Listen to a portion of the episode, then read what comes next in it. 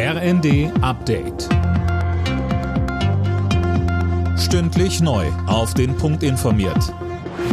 Ich bin Linda Bachmann. Guten Tag. In Deutschland wird in Sachen Energiekrise weiter über ein drittes Entlastungspaket diskutiert. Wer wie entlastet werden soll, ist dabei weiter unklar. Mehr von Tim Britztrup. Wirtschaftsminister Habeck von den Grünen ist dafür, vor allem Geringverdiener zu unterstützen. Eine einheitliche Linie haben die Ampelparteien aber noch nicht gefunden. Finanzminister Lindner von der FDP wird in der Debatte vorgeworfen, dass seine Pläne wie der Abbau der kalten Progression vor allem Besserverdienern zugutekommen. Die Opposition fordert, dass die kommenden Hilfen zielgenau sein müssen. Union und Linke wollen vor allem, dass auch an Rentner und Studenten gedacht wird.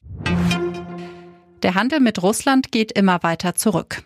Russland ist nach Angaben des Statistischen Bundesamts mittlerweile nur noch Platz 12 der wichtigsten Bestimmungsländer für deutsche Exporte. Vor dem Ukraine-Krieg lag Russland in dem Ranking noch auf Platz 5.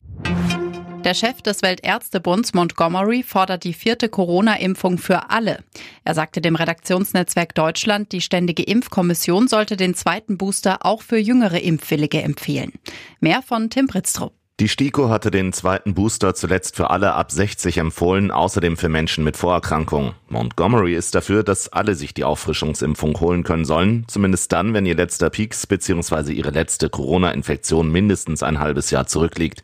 Vom angekündigten Omikron-Impfstoff erwartet er nur kleinere Fortschritte. Der angepasste Impfstoff sei kein Allheilmittel.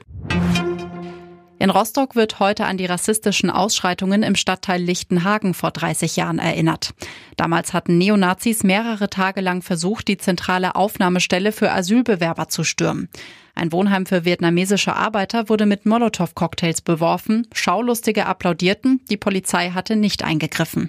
In dieser Woche sind zahlreiche Veranstaltungen und Kundgebungen geplant.